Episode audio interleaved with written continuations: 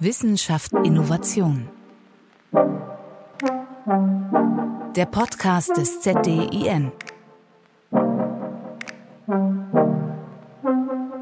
Im Forschungsnetzwerk ZDIN, Zentrum für digitale Innovation Niedersachsen, arbeiten ja viele Player aus Wissenschaft, Wirtschaft und Gesellschaft zusammen und mit ihnen wollen wir sprechen, um Forschung greifbar zu machen.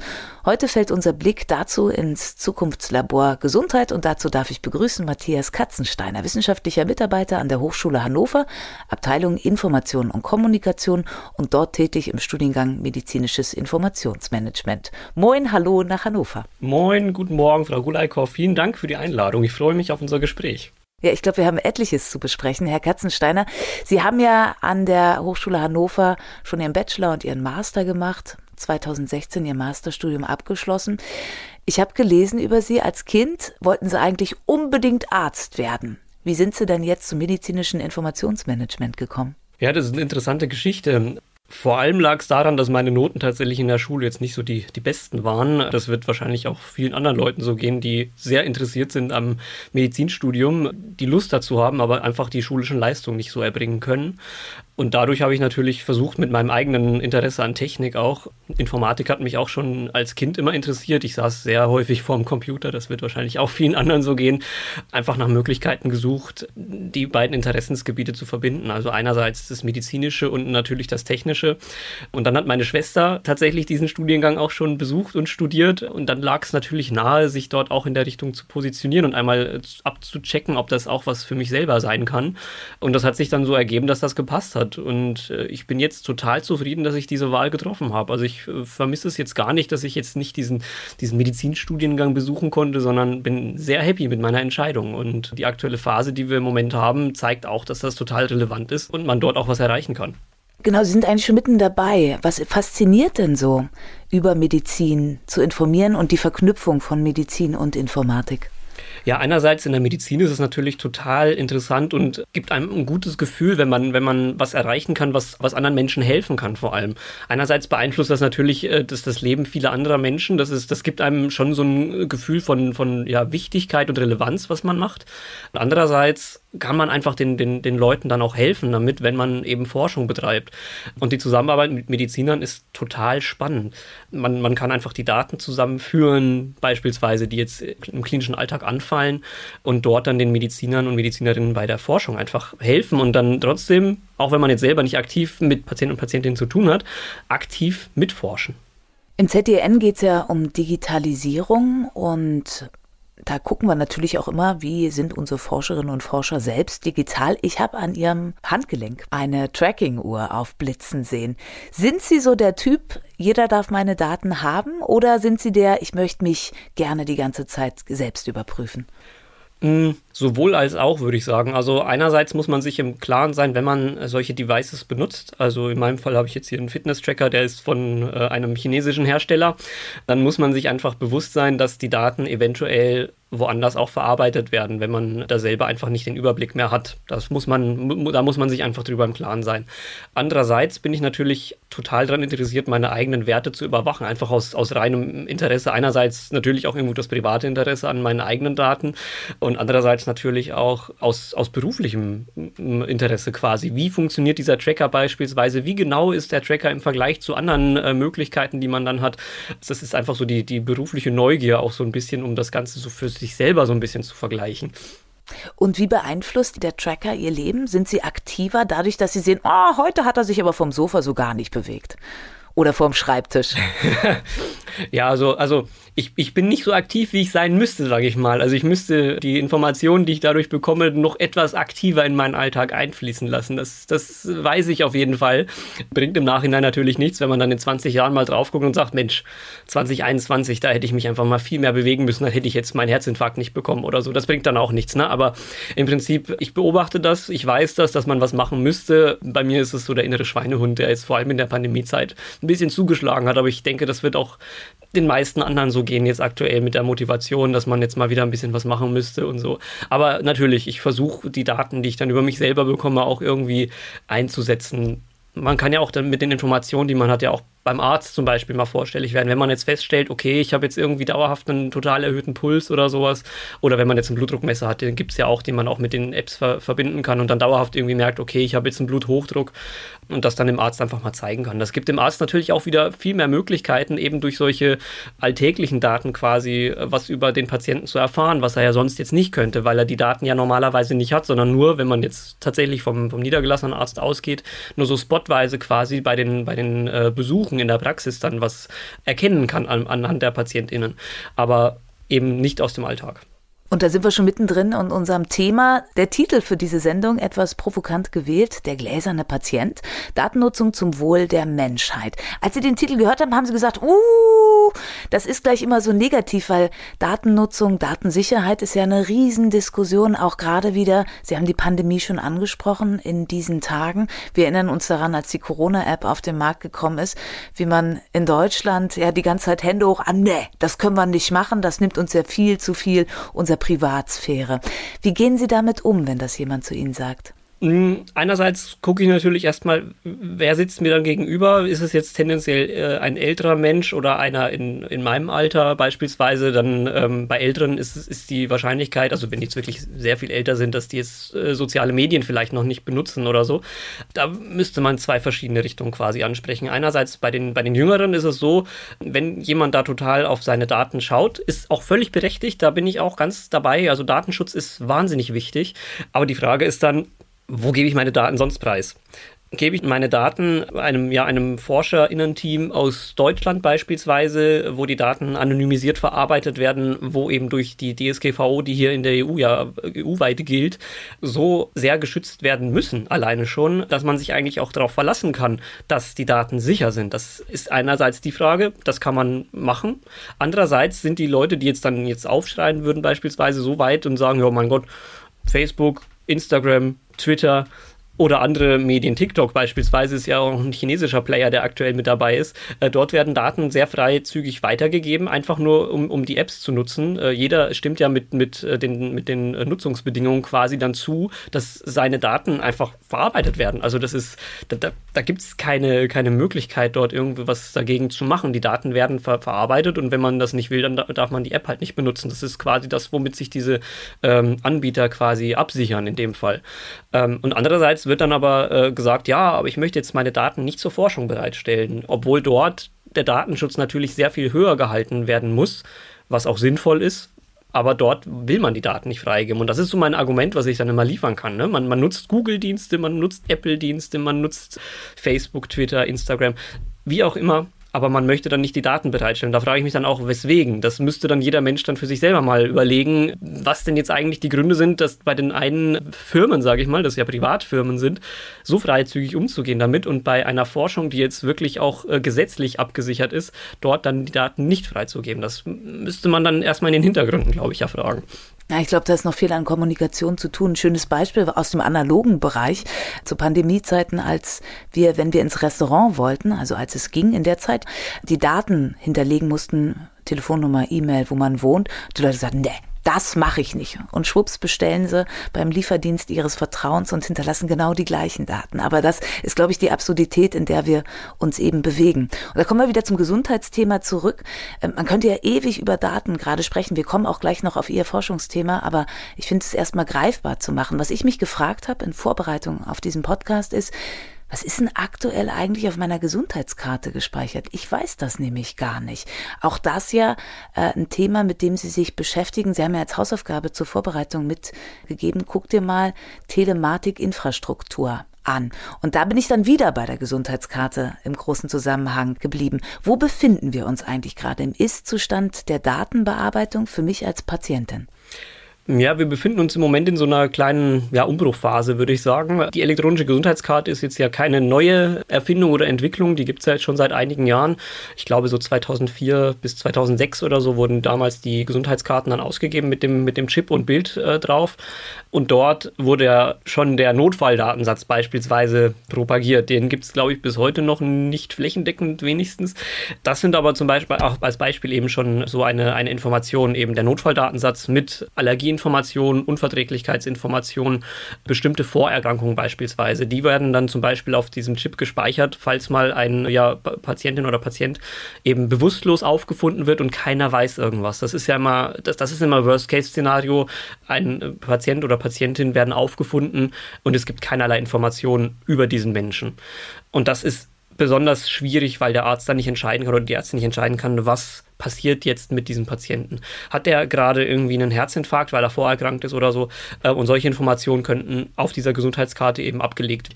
Ähm, andererseits, aktuell gibt es jetzt die Möglichkeit, äh, bei meiner Krankenkasse zum Beispiel, dass man dort Arztbriefe ablegen kann auf dem Chip. Dann kann man von der einen Arztpraxis in die nächste Praxis gehen und dann dort quasi den Arztbrief vielleicht mit übergeben, ohne dass man erst ein, ein Papierdokument ausgehändigt bekommt.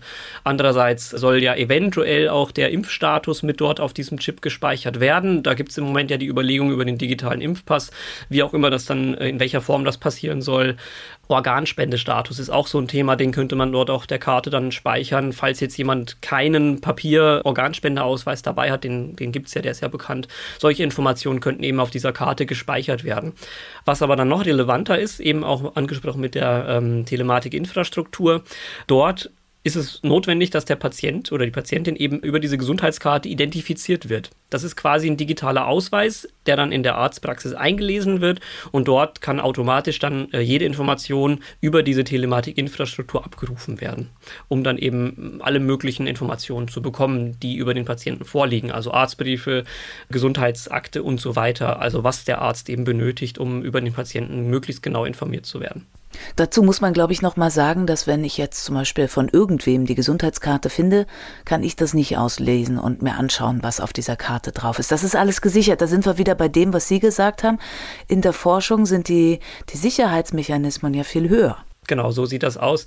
Jetzt bei der Telematikinfrastruktur ist es dann wirklich so, dass nur ein Stakeholder, also ein Player im Gesundheitswesen, eben den Zugang dazu bekommt zu diesem Netzwerk. Also die Telematikinfrastruktur an sich ist quasi nochmal ein eigenes Netzwerk im Internet. Also es ist quasi so ein, ein nicht öffentliches Internet. Es ist kein Intranet, es ist ja organisationsübergreifend, aber es ist auch nicht öffentlich zugänglich. Es bekommt jede Einrichtung, sei es eine, eine Apotheke, eine Arztpraxis, ein Krankenhaus, eine Reha-Klinik, ein Sanitätshaus, was es auch immer gibt. Die bekommen Zugangsdaten die bekommen auch noch ein eigenes, wirklich haptisches Gerät, also einen eigenen Router oder ein Modem, das kennt ja auch jeder von zu Hause.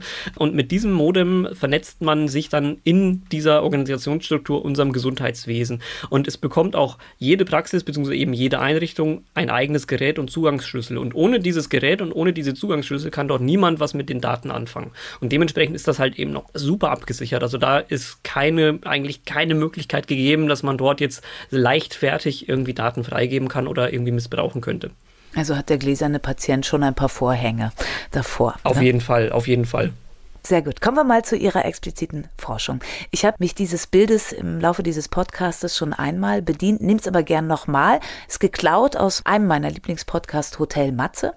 Da fragt der Autor, der Matze, immer seine Leute, stell dir vor, wir treffen uns an der Hotelbar. Und wir kommen ins Gespräch und Sie müssten mir erklären, auf eine wirklich interessante Art und Weise, mit was sie sich eigentlich beschäftigen. So, jetzt haben wir ja schon viel von Ihnen gelernt, was Sie beruflich so machen, aber noch nicht, mit welcher Forschung Sie sich genau beschäftigen. Jetzt stellen wir uns vor, wir beide hängen an der Hotelbar um, setzen, essen ein paar Nüsschen, trinken einen Drink und Sie erklären mir, mit dem spannenden Thema beschäftige ich mich. Wie würden Sie es mir verkaufen? Also in der Forschung macht man selten ein, ein tiefgreifendes Thema. Da beschäftigt man sich oftmals mit verschiedenen äh, Themen. Aber mein spannendstes und ähm, ja, interessantestes Thema, denke ich, ist die Nierenabstufungsdiagnostik, die äh, ich persönlich auch erforsche, also bevor ich jetzt im Zukunftslabor Gesundheit tatsächlich angefangen habe. Dort geht es darum, dass wir äh, StudienpatientInnen haben. Also wir haben eine, eine abgeschlossene Gruppe von, von StudienteilnehmerInnen, die Nieren transplantiert sind und die den Verdacht haben, eine Abstufungsreaktion zu haben von ihrer neuen Niere. Wir dürfen die Daten von diesen PatientInnen verarbeiten aus allen möglichen klinischen Systemen, die es gibt. Man muss wissen, in einem klinischen Krankenhaus, beziehungsweise in einem Universitätsklinikum vor allem, gibt es immer mehrere Systeme. Da gibt es nicht ein großes äh, IT-System, da gibt es viele kleinere Anwendungen, äh, die eben gestückelt Informationen speichern. Und wir versuchen, diese Informationen zusammenzuführen in einen großen Datenspeicher, also wirklich in eine übergreifende große Datenbank, die alle Informationen vereint, die der Arzt oder die Ärztin sonst nie auf, an einem Stück quasi zur Verfügung hat. Weil Ärztinnen arbeiten ja vor allem so, dass dort der Patient oder die Patientin eben ja behandelt wird und dann bekommen die eben immer nur die neuesten Informationen zu sehen und nie kumuliert auf einen Blick alles.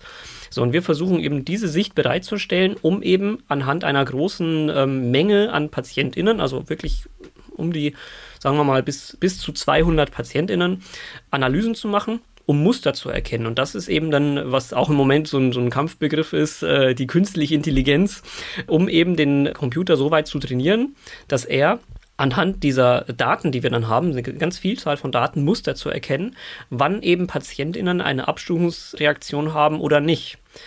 Aktuell ist es leider so, dass die feste Diagnostik nur durchgeführt werden kann, wenn dem Patient oder der Patientin eine, ja, ein kleiner Teil der Niere entnommen wird. Das ist eine Standsbiopsie. Und durch diese Biopsie kann eben auch ein Schaden entstehen. Und das ist im Moment aber leider noch der Goldstandard quasi für so eine Behandlung. Und wir wollen eben versuchen, anhand unserer Routinedatenanalyse, also an Daten, die sowieso da sind, man muss da kein extra Material oder so entnehmen, nicht mal Blut abnehmen, sondern nur anhand unserer Parameter, verschiedener Laboranalysen, versuchen wir eben zu erkennen und dem Computer das beizubringen, den, den, den Arzt oder der Ärztin quasi ein Signal zu geben und sagen, okay, jetzt ist, jetzt ist hier Vorsicht geboten, der Patient oder die Patientin haben eventuell eine Abstoßungsreaktion. Und das möchten wir eben machen, um eben den äh, Behandelnden ähm, ja, ein, ein Mittel an die Hand zu geben, ein digitales Diagnostikum sozusagen, um eine Empfehlung auszusprechen, wie der Patient oder die Patientin behandelt werden könnte. Wie gehen Sie da genau vor? Also wie holen Sie sich Ihre Daten zusammen? Sie haben gesagt, es werden ja keine neuen erhoben, sondern Sie benutzen das, was eh schon da ist. Genau die Herausforderung, die auch im gesamten Gesundheitswesen besteht, ist, dass wir so viele verschiedene Systeme haben. Jetzt, ich habe jetzt gerade von einem einzigen äh, Universitätsklinikum gesprochen. Das Problem ist, wir haben ja noch ganz viele andere Krankenhäuser, Arztpraxen, die arbeiten mitunter mit verschiedenen Systemen. Und die größte Herausforderung bei uns aktuell ist, dass wir verschiedene Datengrundlagen quasi benutzen müssen. Es gibt verschiedene Datenformate. Das fängt ja schon damit an, dass ja Informationen anders erfasst werden. Beispielsweise das einfachste ist jetzt quasi, wenn man jetzt mal so den mal von Körpergröße ausgehen würde. Das kennt ja jeder. In dem einen System steht drin, ja geben Sie bitte Ihre Körpergröße in Zentimetern an. In dem anderen System steht drin, bitte geben Sie Ihre Körpergröße in Metern an. So, dann ist auf der einen Seite 185 Zentimeter und auf der anderen Seite steht 1,85 Meter das ist schon eine Schwierigkeit, wie man diese Daten dann eben vereinheitlichen kann und dann ja zu verändern kann. Und das ist jetzt ein, noch ein einfacheres Beispiel. Schwieriger wird es dann tatsächlich bei Laborparametern, die manchmal in Milligramm pro Deziliter angegeben werden oder in Milligramm pro Mikroliter oder so. Das sind, das sind ganz schwierige Fragen, weil oftmals, das kann passieren in solchen Laborinformationssystemen, so heißen diese Systeme, wo die Daten herkommen, keine Einheiten angegeben sind oder die Einheiten eventuell manchmal, das kann, das kann passieren tatsächlich, eventuell nicht korrekt mit dem Wert verknüpft worden sind oder so. Das, das kann durchaus durch Prozesse mal passieren.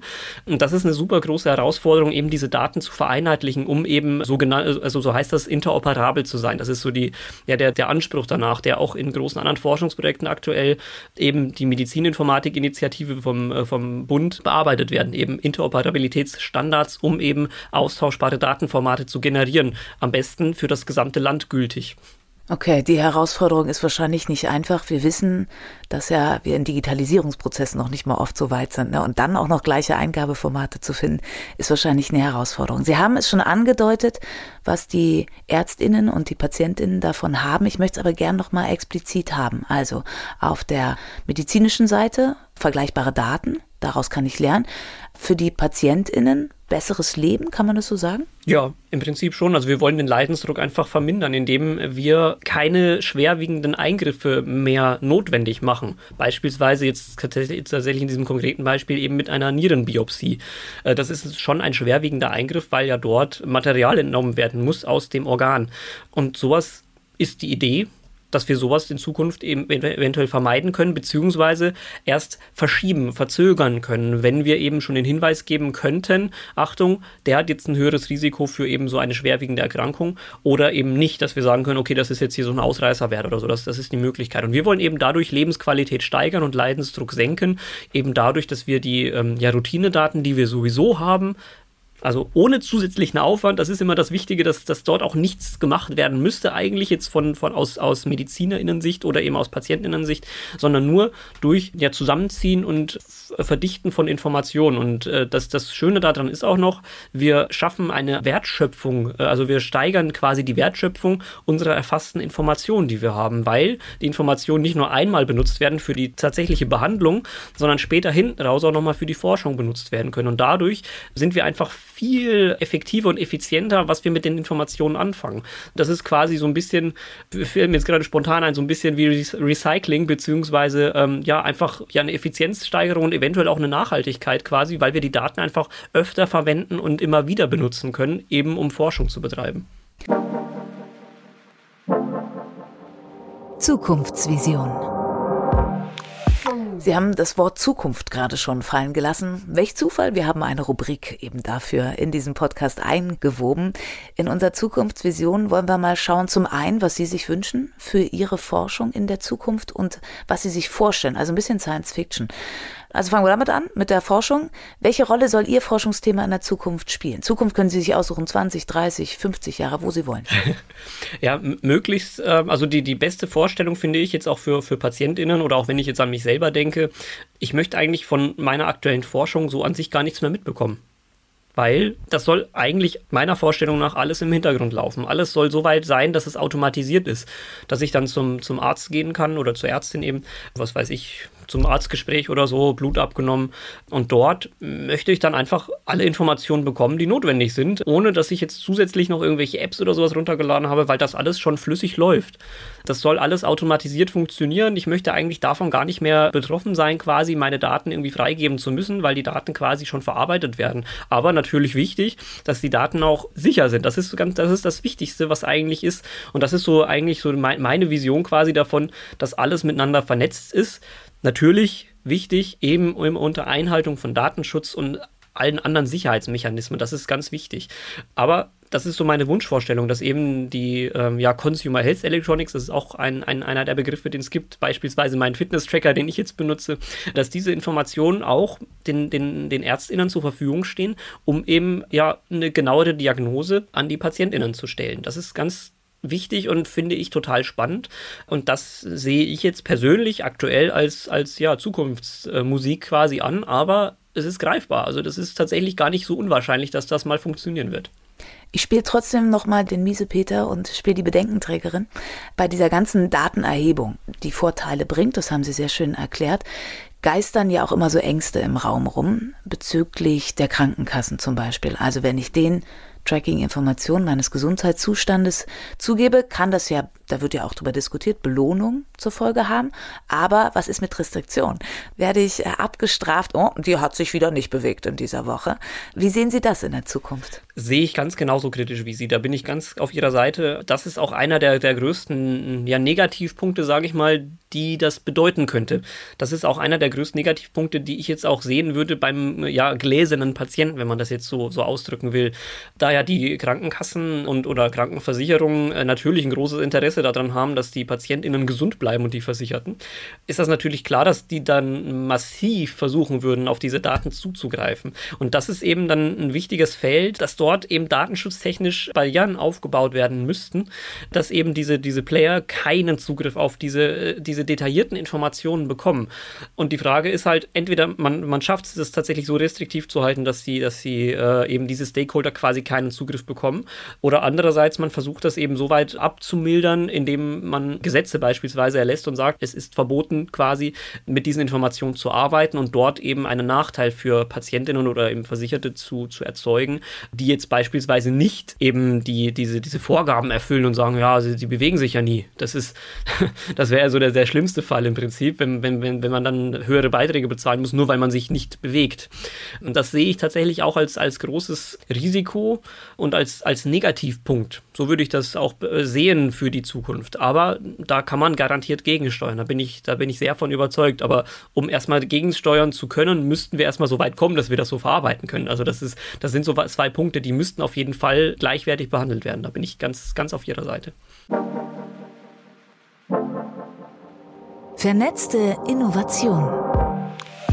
Ich merke schon, der To-Do-Haufen ist riesig. auch in Ihrem Zukunftslabor, weil Sie all diese Bereiche mit betrachten. Wir gucken mal in unsere nächste Rubrik, vernetzte Innovation. Da schauen wir zum einen darauf, wie die Zukunftslabore in sich zusammenarbeiten, weil auch da sind ja immer verschiedenste Forschungseinrichtungen zusammen am Arbeiten. Und zum anderen auch, was das ZDN, also das Gesamtnetzwerk mit den sechs Zukunftslaboren, Ihnen so bringt. Gucken wir uns erstmal das Zukunftslabor Gesundheit an. Da gibt es ja drei Teilprojekte, die zusammenarbeiten. Welchen Vorteil hat das für Sie? Wir vernetzen jetzt aktuell in unserem Zukunftslabor Gesundheit verschiedenste Forschungseinrichtungen aus ganz Niedersachsen. Also wir haben verschiedene Standorte, die wir jetzt äh, eingebunden haben. Und dort können wir die Kompetenzen, die wir aufgebaut haben in den letzten Jahren, deutlich besser miteinander verbinden. Dadurch, dass wir jetzt in so einem Forschungsnetzwerk eben arbeiten und in so einem Innovationsverbund, können wir eben die Erkenntnisse, die wir jetzt jeweils individuell gesammelt haben aus unseren Forschungsstandorten, eben miteinander verbinden und neue Erkenntnisse daraus generieren. Wir können eben unsere Kompetenzen miteinander zusammen bündeln und dort eben neue Erkenntnisse quasi generieren, indem wir unsere jeweiligen Spezialfähigkeiten quasi miteinander kombinieren. Machen wir es mal greifbar. Haben Sie ein Beispiel für uns, wie das aussehen kann oder aussieht? Ja, wir haben beispielsweise zwei Standorte, die total spezialisiert sind, eben auf Datenanalyse und vor allem ganz wichtig, privatheitsbewahrende Datenanalyse. Das ist sehr, sehr wichtig, wie wir eben äh, Informationen anonymisieren können. Wir haben jetzt in, in diesem Fall beispielsweise einen Kollegen von der Hochschule Osnabrück und äh, KollegInnen vom L3S der Leibniz-Universität in Hannover, die spezialisiert sind auf äh, Anonymisierung.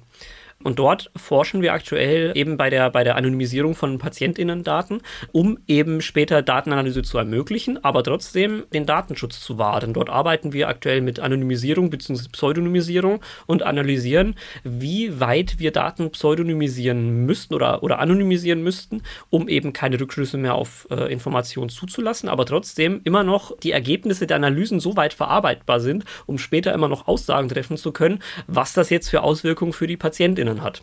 Dann gucken wir noch kurz einmal genreübergreifend. Was hilft Ihnen die Zusammenarbeit mit Zukunftslaboren wie Agrar oder Arbeit?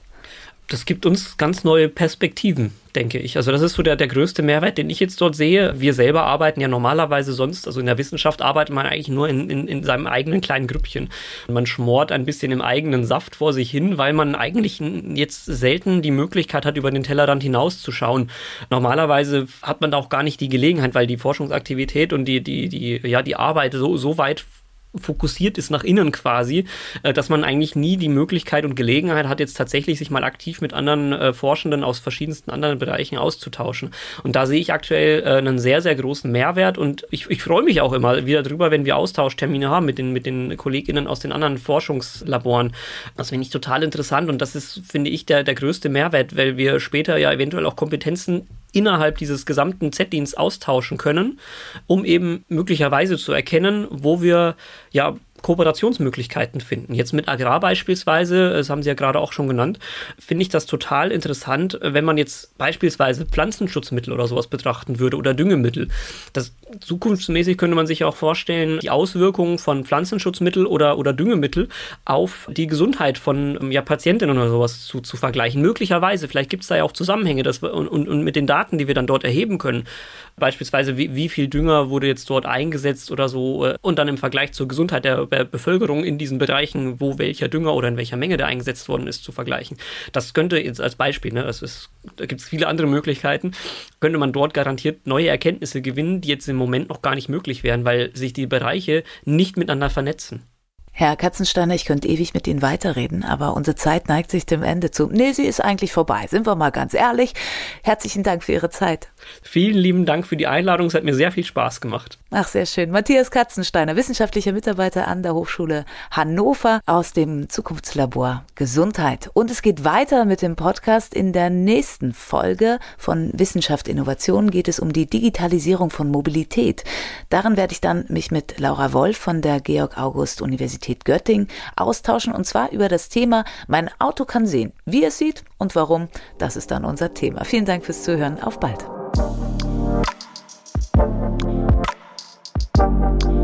Wissenschaft Innovation. Der Podcast des ZDIN.